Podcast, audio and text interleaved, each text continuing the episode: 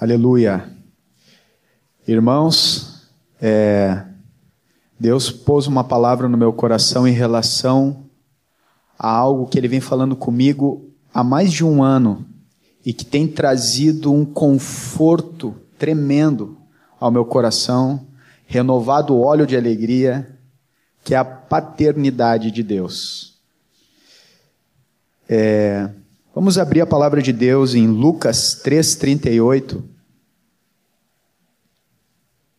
A palavra diz assim: Cainã, filho de Enos, Enos, filho de Sete, e este, filho de Adão, filho de Deus. A gente pode ver nesse texto que desde o princípio Deus queria filhos, uma família de muitos filhos semelhantes a Jesus. Nós sabemos que o pecado destruiu com isso, nos fez criaturas, mas glória a Deus, porque Jesus restaurou o propósito de Deus. Eu quero assim falar sobre seis pontos, acho que eu não vou conseguir falar sobre todos assim, esgotar o tema, mas eu quero falar sobre a paternidade eterna de Deus. A primeira geração de filhos a queda do filho e suas consequências em relação à paternidade, a restauração da paternidade em Jesus em relação à nossa filiação, a paternidade no Antigo e Novo Testamento. E o que Deus espera dos seus filhos. Meditando sobre cada um desses pontos, foi algo muito precioso que o Espírito me conduziu e falando sobre esse primeiro ponto, a paternidade eterna de Deus. Antes que houvesse mundo e existissem todas as coisas e até mesmo o próprio céu, de eternidade a eternidade, Ele é Pai. Porque o seu Filho, Jesus, sempre existiu. Ele é a sua natureza. Deus é Pai. Aleluia. E e todos os atributos de Deus são imutáveis, só paternidade, nós podemos descansar nos braços desse Pai que não muda. Seu amor, consolo, provisão, proteção e etc. E eu amo a afirmação que muitas vezes no Novo Testamento Paulo fala: Bendito o Deus e Pai. Ele é Deus em toda a sua soberania, ele é digno de toda reverência, temor e tremor, mas ele é também o nosso Abba Pai. Ele é aquele que sustenta todo o universo com simetria exata pela palavra do seu poder. Mas é aquele que também habita com contrito e abatido de espírito. Ele é aquele que fala no trovão, na montanha fumegante, mas também numa brisa suave, como na caverna com Elias.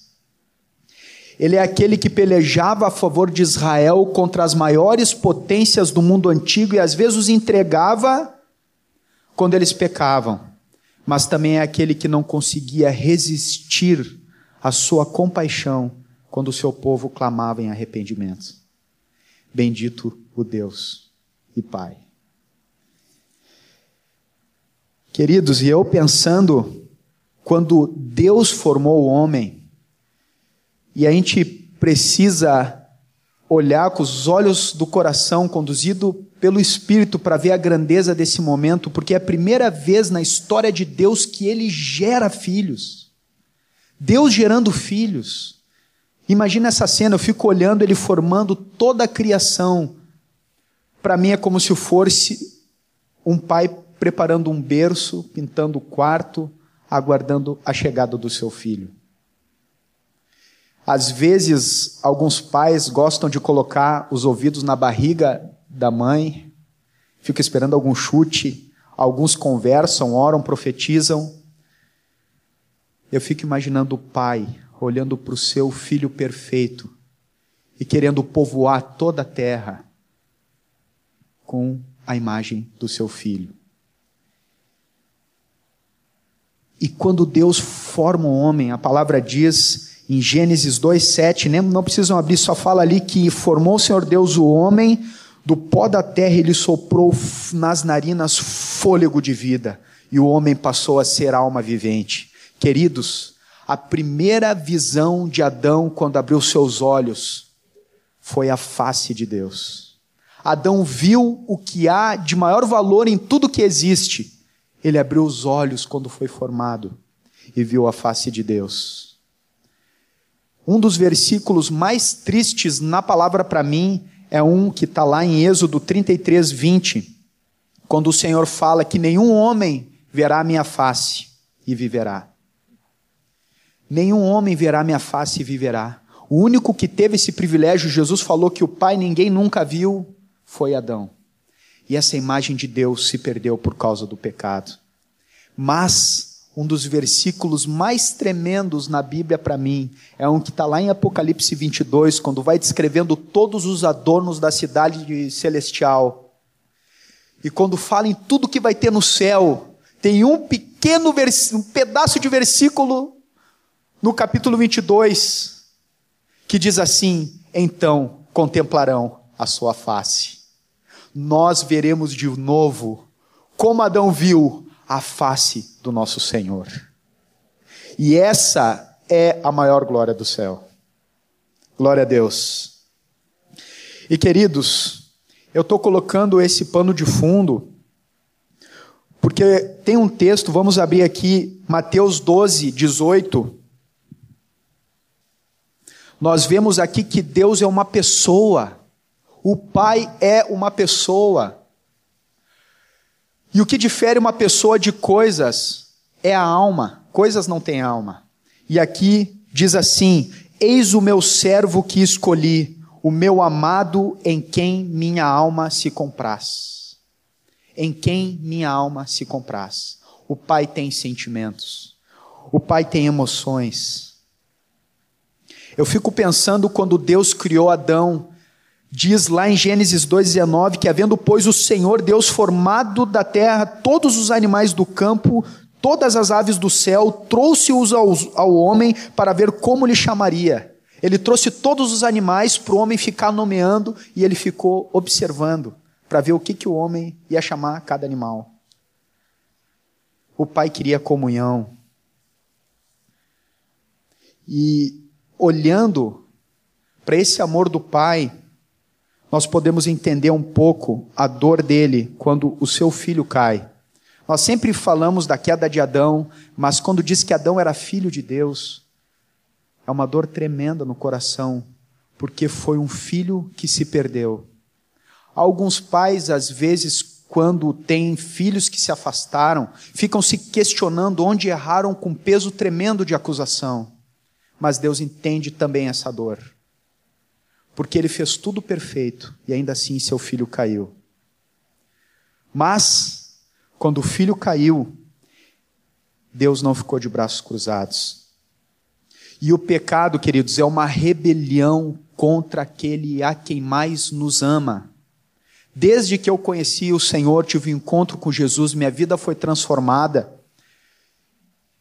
O que me motiva em abrir mão de todas as coisas, em incansavelmente confessar os meus pecados e andar na luz, em tomar minha cruz com alegria, é o, o conhecimento de Jesus, a comunhão com o meu Senhor.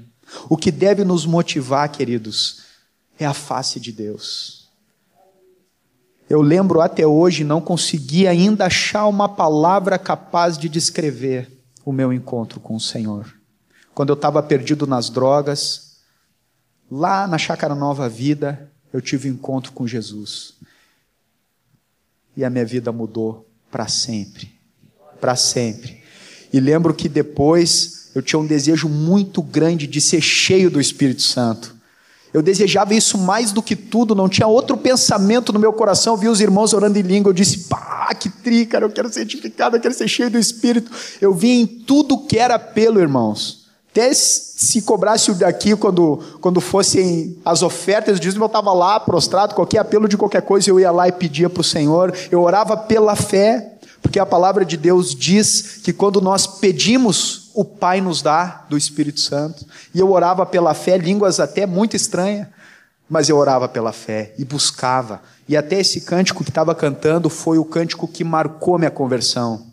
O Espírito do Senhor está sobre mim. Uma vez eu estava em casa, louvando esse louvor, cantando pela fé, e eu fui. O Espírito me levou a confiar nessa palavra, e a minha mãe estava com torcicolo, há uns três dias com o pescoço para o lado, não conseguia ficar com o pescoço reto, porque senão fisgava. E ela estava na cozinha, e eu fechei a porta da cozinha, o Espírito Santo desceu, pus a mão sobre a parede e disse: repreendi aquela enfermidade disse: em nome de Jesus, saia toda enfermidade. Quando eu abri a porta, ela estava com o pescoço reto.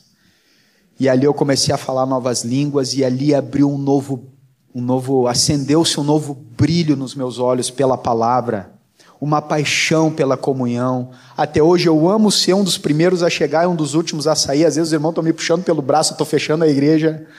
Mas eu amo estar junto com a minha família, porque um dia eu tive um encontro com Jesus.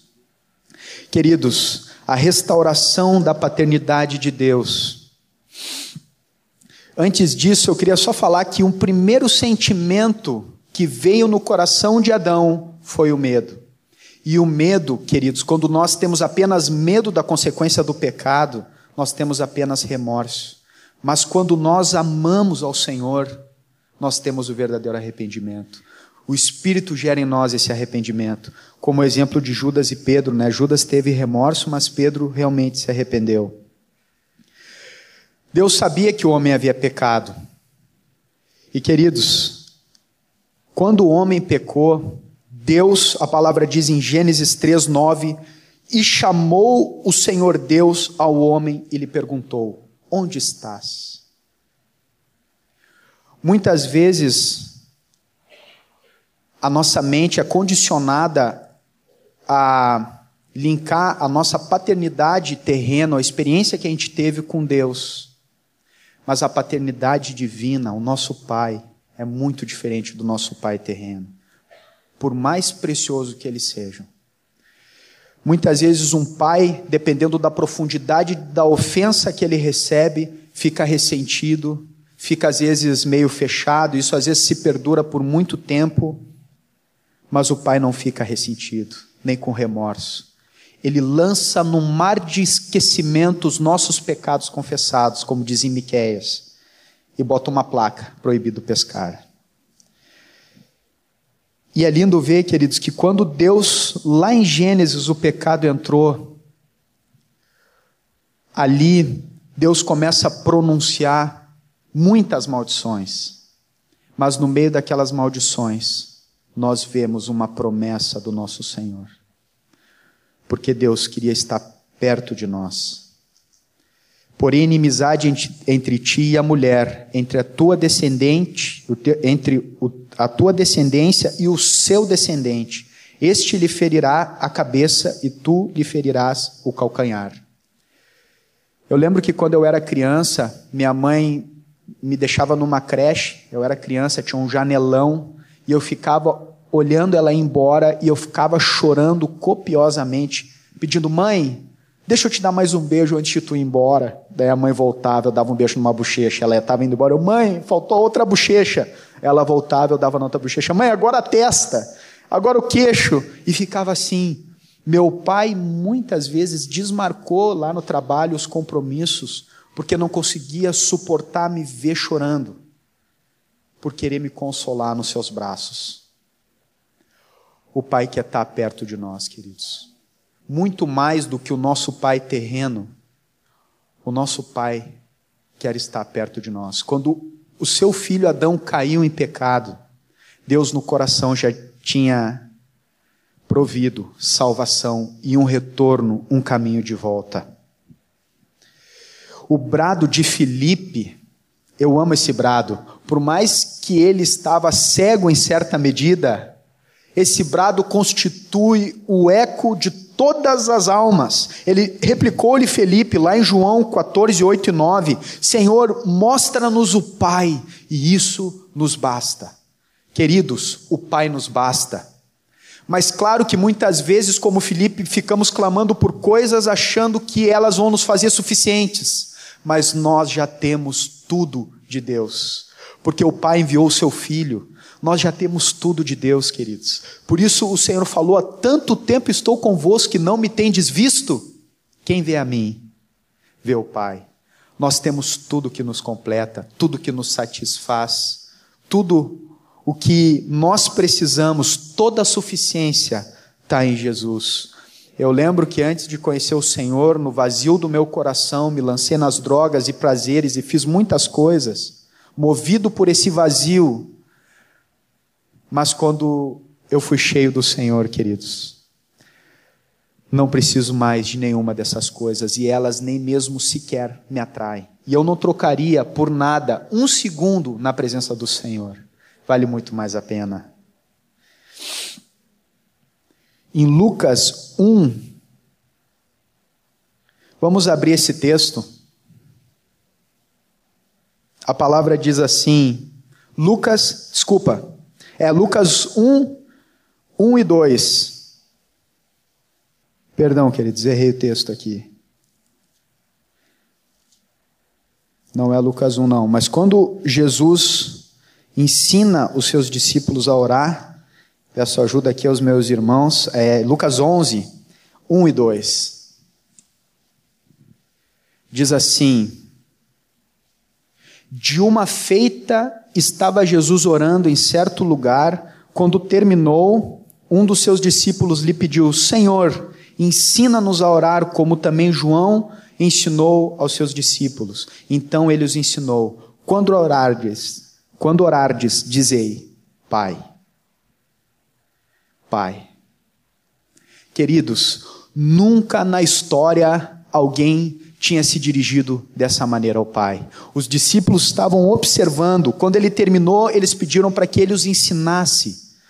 Tu vai ver as orações e a forma como no Antigo Testamento as pessoas se achegavam a Deus, e nós temos que ter sim esse temor, mas as pessoas sempre se referiam a Deus com distanciamento no coração. Um judeu ortodoxo, quanto muito, cita o nome de Deus três vezes no ano, já nem se tem mais certeza da pronúncia correta. Tamanho peso de glória que esse nome carrega, Yahvé. E quando Jesus vai começar a orar, eu creio que ali deve ter dado um impacto no coração dos discípulos. Pai, Pai nosso, nosso Pai.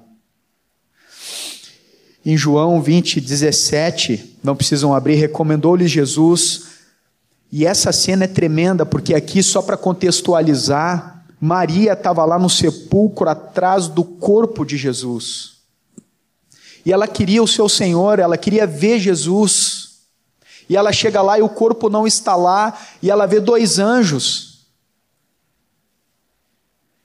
Mas ela ainda assim nem se dá conta, porque o que ela queria era Jesus. E eu fico pensando que Jesus ia ser exaltado aos céus, ia estar com os doze, mas todos tiveram que esperar, porque o Senhor foi lá falar com ela. Porque havia um coração de uma filha partido, e ele foi falar com ela. E quando ele fala com ela, ele disse assim: Não me detenhas, porque ainda não subi para o meu Pai mas, vou, mas vai ter com os meus irmãos e disse-lhes: Subo para o meu Pai e vosso Pai. Queridos, que tremendo, que tremendo. Eu tive num retiro o ano passado, e o ano passado, uma das palavras que Deus pôs no meu coração foi intimidade com Deus. Eu inclinei meu coração e ainda estou com meu coração inclinado, mas comecei a buscar de uma maneira e de uma medida muito maior essa intimidade. Eu contei para alguns irmãos aqui, e lá no retiro eu me retirei, porque às vezes a gente se entusiasma na comunhão dos irmãos, e eu fui orar. E aí eu estou lá em oração ao Senhor, e é impressionante, irmãos, porque tem coisas que Deus traz na hora certa para tratar no nosso coração. Às vezes há situações que nos levam a comportamentos que nós nem entendemos, mas que têm raízes na história da nossa vida de coisas que não foram curadas. E eu estava lá no retiro, orando ao Senhor, e eu cresci sem pai.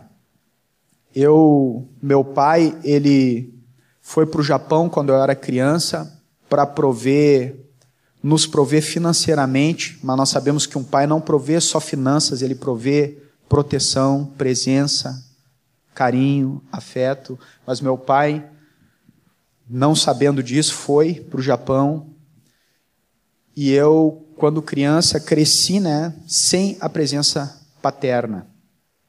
E isso abriu lacunas no meu coração. Eu lembro que quando eu era criança, eu guardava uma bolachinha recheada na geladeira e eu dizia para minha mãe assim: Mãe, não deixa ninguém mexer nessa bolachinha, porque um dia eu vou comer com meu pai. E o meu pai não vinha, e não vinha. Em detrimento disso, cresci numa adolescência muito rebelde. A maioria dos jovens que vão para as drogas, hoje a gente tem um trabalho na fase, nós vemos isso que 99% é problema familiar e ausência do pai. E eu tô lá no retiro e me veio esse sentimento no meu coração. E eu percebi que isso muitas vezes me levou a reportar para Deus essa ausência paterna. E muitas vezes eu sentia Deus distante. Muitas vezes eu sentia, me parecia que Deus estava longe. Sabe quando o teu sentimento vai para um lado e as verdades de Deus vão para outro lado e tu não sabe como unir as duas coisas? Eu estava naquela angústia, mas enquanto eu orava e me derramava, eu disse: Pai, eu cresci com meu pai longe e às vezes me parece que nessa situação, nessa e naquela, tu está distante, não está me, me cuidando. E nisso vinha uma voz no meu íntimo que dizia assim: Eu dei o meu filho para estar tá perto de ti. E eu comecei no meu coração, não, isso é da minha mente, é da minha cabeça. Mas comecei a lutar em oração e a clamar e a agradecer por Jesus, e nisso a reunião estava começando, eu pensei comigo, como seria bom que alguém que não soubesse do que eu estava passando trouxesse uma palavra que trouxesse cura à minha alma cura o meu coração partido.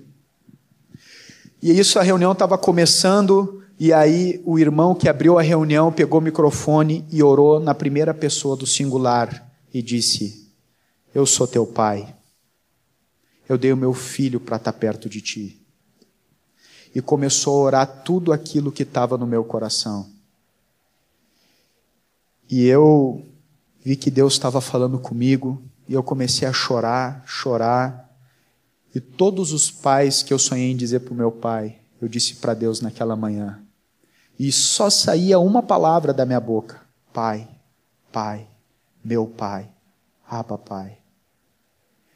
E o louvor tocando, a palavra sendo ministrada, e eu, Pai, meu Pai, meu Pai. E o Senhor me levou em espírito lá onde essas lacunas foram abertas.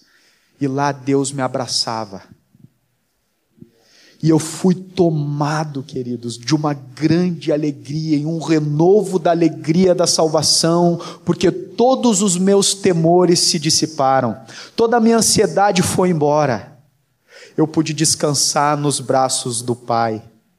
Eu sei que o meu Pai me ama e eu não preciso mover um centímetro, porque Ele me ama e Ele cuida da minha vida.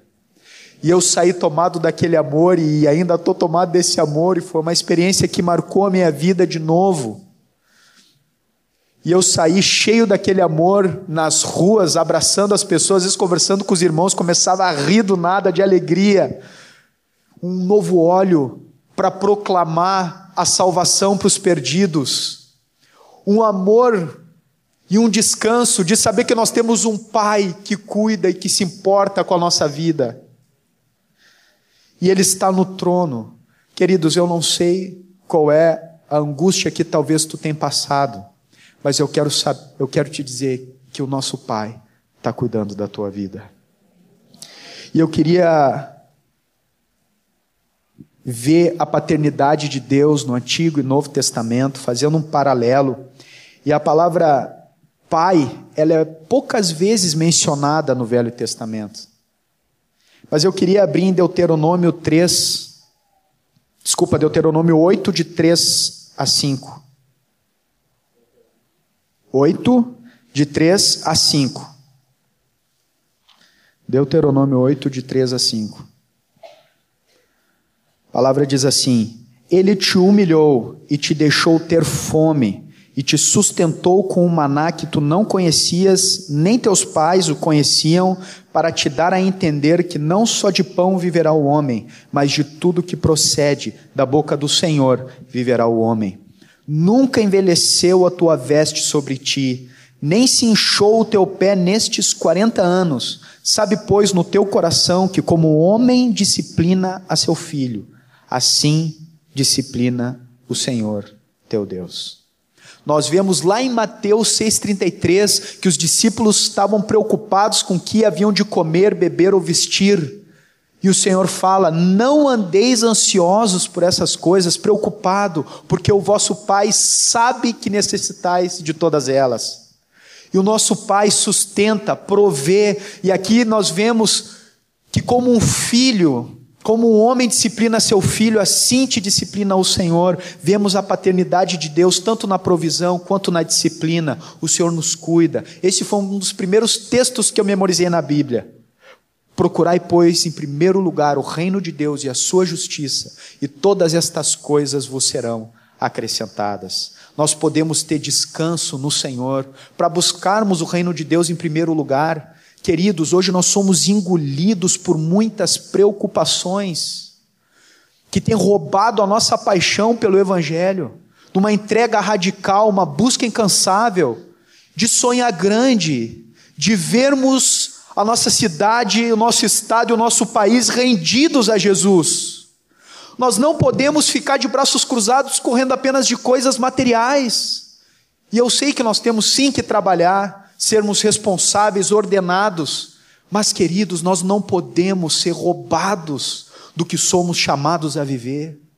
Nós somos chamados pelo Senhor a ser e fazer discípulos, a compartilharmos do mesmo sentir do Senhor nesse exato momento, queridos. Há uma geração escravizada por Satanás ao nosso redor. E eu lembro, lá no Egito, quando o povo queria sacrificar a Deus, Faraó pôs sobrecarga de trabalho. Esse povo aí está muito tempo ocioso, bota mais carga de trabalho. E hoje, muitas vezes, nós até temos uma decisão firme pelo Senhor, mas ficamos numa rotina, uma rotina preso a isso. Queridos, o Senhor quer romper com isso e nos levar a águas mais profundas de intimidade, de comunhão com Ele uma vida cheia do Espírito, vibrando. Queridos, nós somos ricos. Se tem alguém que tem que vibrar no louvor, na palavra, andando pelas ruas, somos nós. Nós temos a verdadeira riqueza. Queridos, nós não podemos ser menos do que os fanáticos por futebol, do que os terroristas pela sua, pela sua falsa religião, nós conhecemos a verdade eterna de Deus. Deus nos deu esse privilégio. Que Deus há, tão chegado como nosso Deus, tão perto todas as vezes que clamamos por Ele. Nós somos ricos, queridos, nós somos filhos de Deus. Vede com grande amor nos tem concedido o Pai, a ponto de sermos chamados seus filhos. Não deixa que essa verdade se desgaste no teu coração. Que o Espírito Santo te apaixone todo momento por essa verdade e te leve a ter uma vida rendida ao Senhor, a buscar a face do Senhor, a se desprender de todas essas preocupações e de coração buscar em primeiro lugar o reino de Deus. Não há o que o Senhor não possa fazer, e o que o mundo mais precisa ver são homens que andam com Deus. Eles precisam olhar para nós e ver que nós andamos e temos uma comunhão com Jesus. Nós temos uma comunhão verdadeira com Deus. Nós não podemos colocar as pessoas num patamar em que nós não estamos. E queridos, nada é mais apaixonante do que Jesus. Nada é mais maravilhoso do que Jesus. Eu lembro quando eu vim com meu coração duro e rebelde, o amor conquistou o meu coração. E Deus quebrou com a geleira do meu coração pelo amor do corpo, Como eu vi o amor de Deus no corpo. Eu sou grato ao Senhor pelo corpo. Glória a Deus, esse cântico precioso que a gente estava cantando aqui. Nós vemos Jesus no corpo. E o amor é irresistível. Mais do que palavras, mais do que discursos, o amor do Senhor é a arma que vai desfazer com todas as obras do diabo nesse mundo perdido.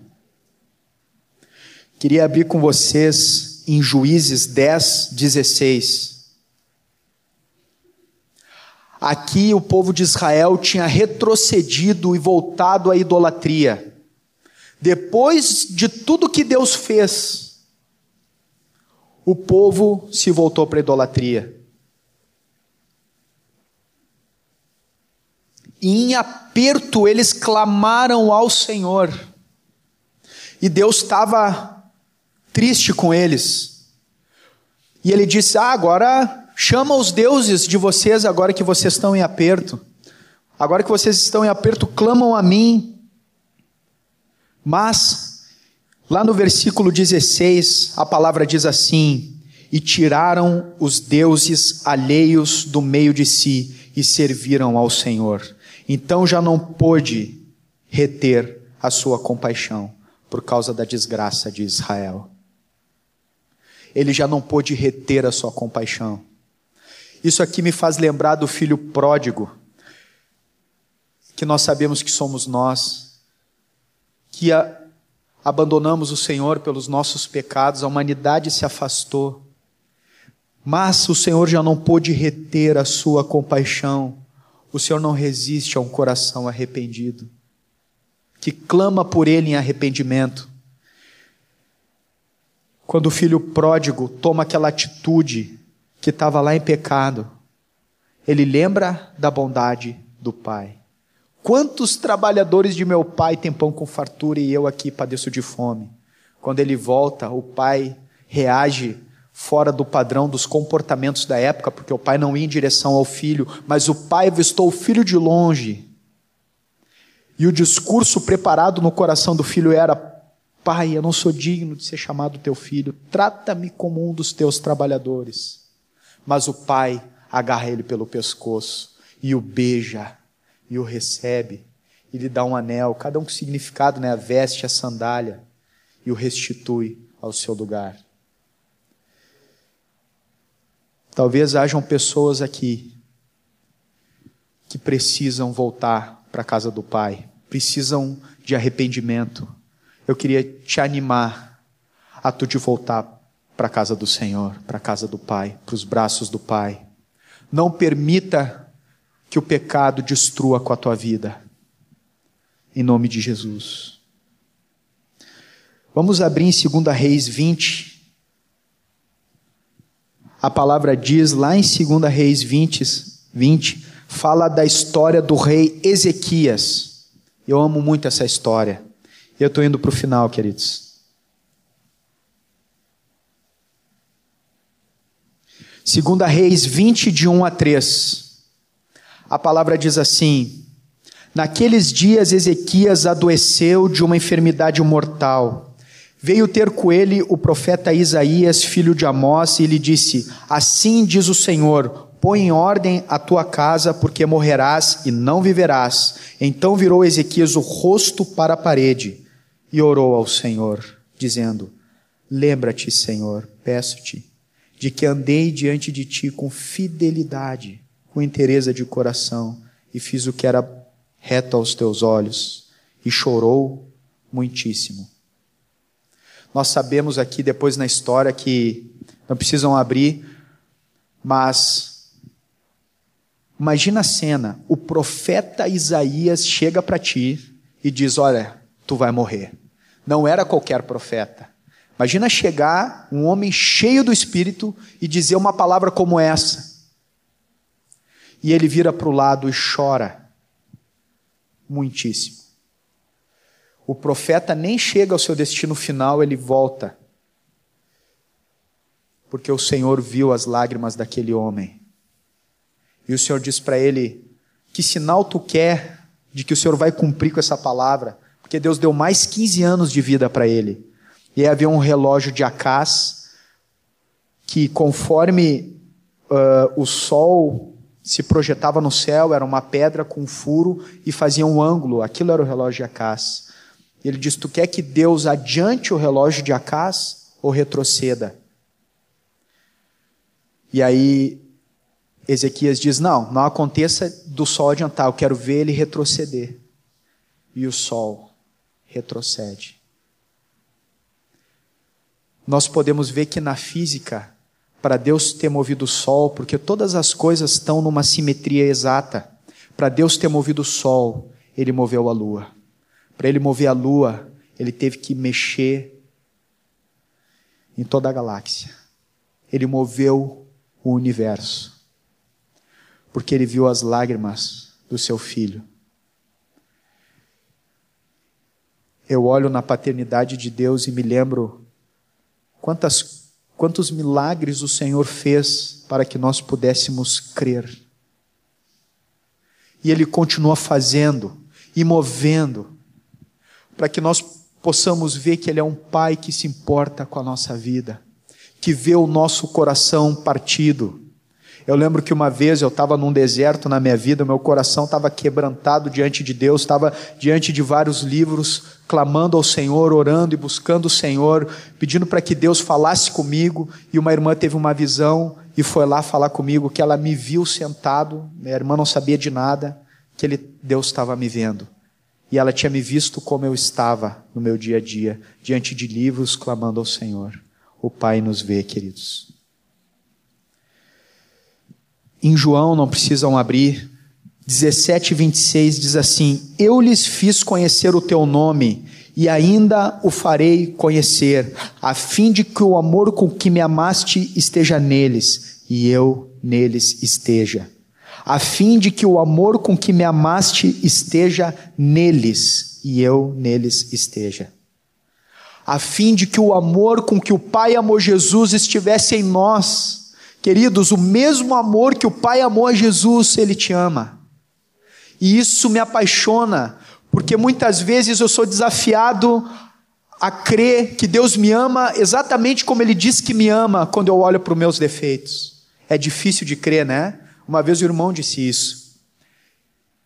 Para mim, me exige maior fé, mais do que cego ver, surdo ouvir, coxo andar, é o olhar na palavra e ver todas as minhas deficiências e acreditar que Deus me ama, exatamente como Ele diz que me ama. A medida do amor do Pai é nos amar sem medidas. Nós não podemos andar no meio do corpo, andar no nosso dia a dia, sem ter noção desse amor do Pai pela nossa vida. Queridos, nós somos amados pelo Senhor. Apesar de todos os nossos defeitos e dificuldades, Ele nos ama e está fazendo uma obra linda no nosso coração e nos atraindo todos os dias para Ele. Que nós possamos dar resposta a Deus, nos entregando a Ele. E o que Deus espera dos seus filhos o que Deus quer dos seus filhos. Deus me deu uma frase enquanto eu orava hoje. Que Deus quer que tenhamos uma obediência de servo com o amor de filhos. Jesus disse: Aquele que tem os meus mandamentos e os guarda, esse é o que me ama. E aquele que me amar será amado por meu Pai, e eu também o amarei e me manifestarei a Ele. Queridos, para mim, o que mais me alegra e o que hoje me mantém firme na fé é a minha comunhão com o Senhor. Essa tem que ser a nossa experiência viva em cada discípulo. Eu lembro, e ainda ontem contei, a gente estava no encontro de jovens em São Leopoldo, e lembrei de uma situação, a minha irmã não vai gostar que eu conte essas histórias assim, né? Minha irmã está aí. Mas uma vez a gente estava indo para a reunião, a gente estava caminhando e caiu um toró. E a gente estava assim, uns pinto molhado. Cada gota era desfazia maquiagem, cabelo, penteado, e você sabe que é isso, né? E a gente molhado tudo, e a minha irmã me olhou braba, ela era adolescente, né? Ela disse: "Vamos voltar para casa". Ela falou. Eu falei para Deia: "Deia, lembra da obra que Deus fez na nossa família? De quanto nós estávamos perdidos, um lar destruído, e Deus restaurou a nossa sorte. E nós vamos no culto não por causa das pessoas, também por causa delas, né? Me entendam, mas por causa do Senhor. Ele é a razão pela qual nós devemos amar nossos irmãos e andarmos juntos para sempre. E nós chegamos na reunião, a galera tudo né, arrumadinho e tal, não era ceia, mas estavam todo mundo arrumado, né? E eu lembro que aquilo, a gente todo molhado, todo desarrumado, mas o Senhor trouxe um conforto no nosso coração, de se desprender de tudo aquilo e louvar o Senhor. E até hoje, o que nos motiva é isso. Queridos, o Senhor nos chama a uma íntima comunhão com Ele. Esse é o princípio de tudo, a razão da nossa existência. É a nossa comunhão com o nosso Pai. Amém, queridos? Só para encerrar de vez aqui, eu Ontem a gente teve no lar restaurar e a gente fez uma atividade com as crianças lá. E a gente perguntou para elas, não eram tão crianças, eram pré-adolescentes entre 12 e 14 anos, e perguntamos quem Deus era para elas e qual era o sonho da vida delas. A gente fez uma atividade assim que cada um desenhava o rosto um do outro, né? Botava o nome na folha e aí dava para o outro desenhar e aí a gente foi se desenhando ali e a gente anotou essas duas coisas, quem Deus era e os nossos sonhos, e colocamos todas as folhas no chão. E tu sabe qual era o sonho deles? Da maioria deles era ter uma família. E Deus para eles era pai. Era a imagem que eles viam de Deus. Eles eram pai.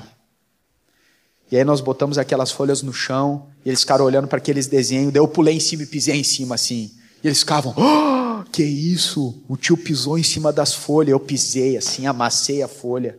Daí eles ficaram chocados assim, aí eu saí e peguei aquela folha deles e disse: O pecado pode ter destruído com teu sonho. O diabo pode ter pisado.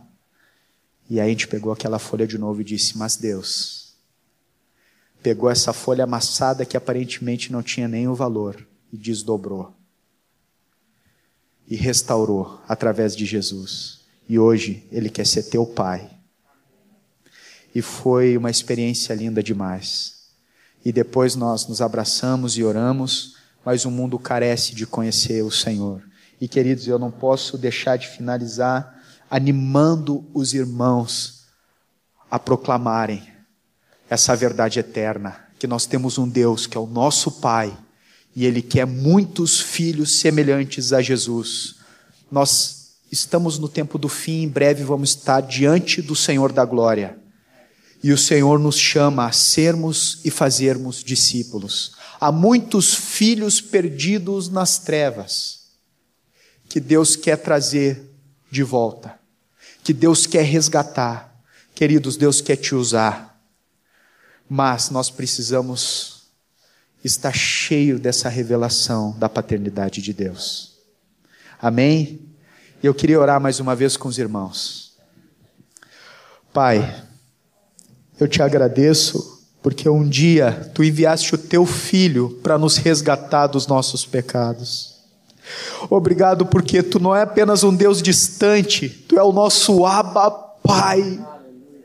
Oh Senhor, muito obrigado por nos fazer teus filhos não há privilégio maior, alegria maior, tesouro maior do que estar diante da tua presença. Restaura essa revelação nos nossos corações, quebra com todo o embaraço e confusão que possa haver e leva cada um dos teus filhos a ver que são completos diante da tua presença, Senhor. Só tu pode fazer isso. E eu oro, Senhor, porque eu sei que não há alegria maior do que essa. Faz com que cada um saia daqui cheio dessa revelação, cheio dessa alegria de ser teu filho, Senhor. Faz isso nesses dias e não deixa que o diabo venha distorcer essa imagem maravilhosa de que tu é o nosso Deus e Pai. Bendito o Deus e Pai. Em nome de Jesus.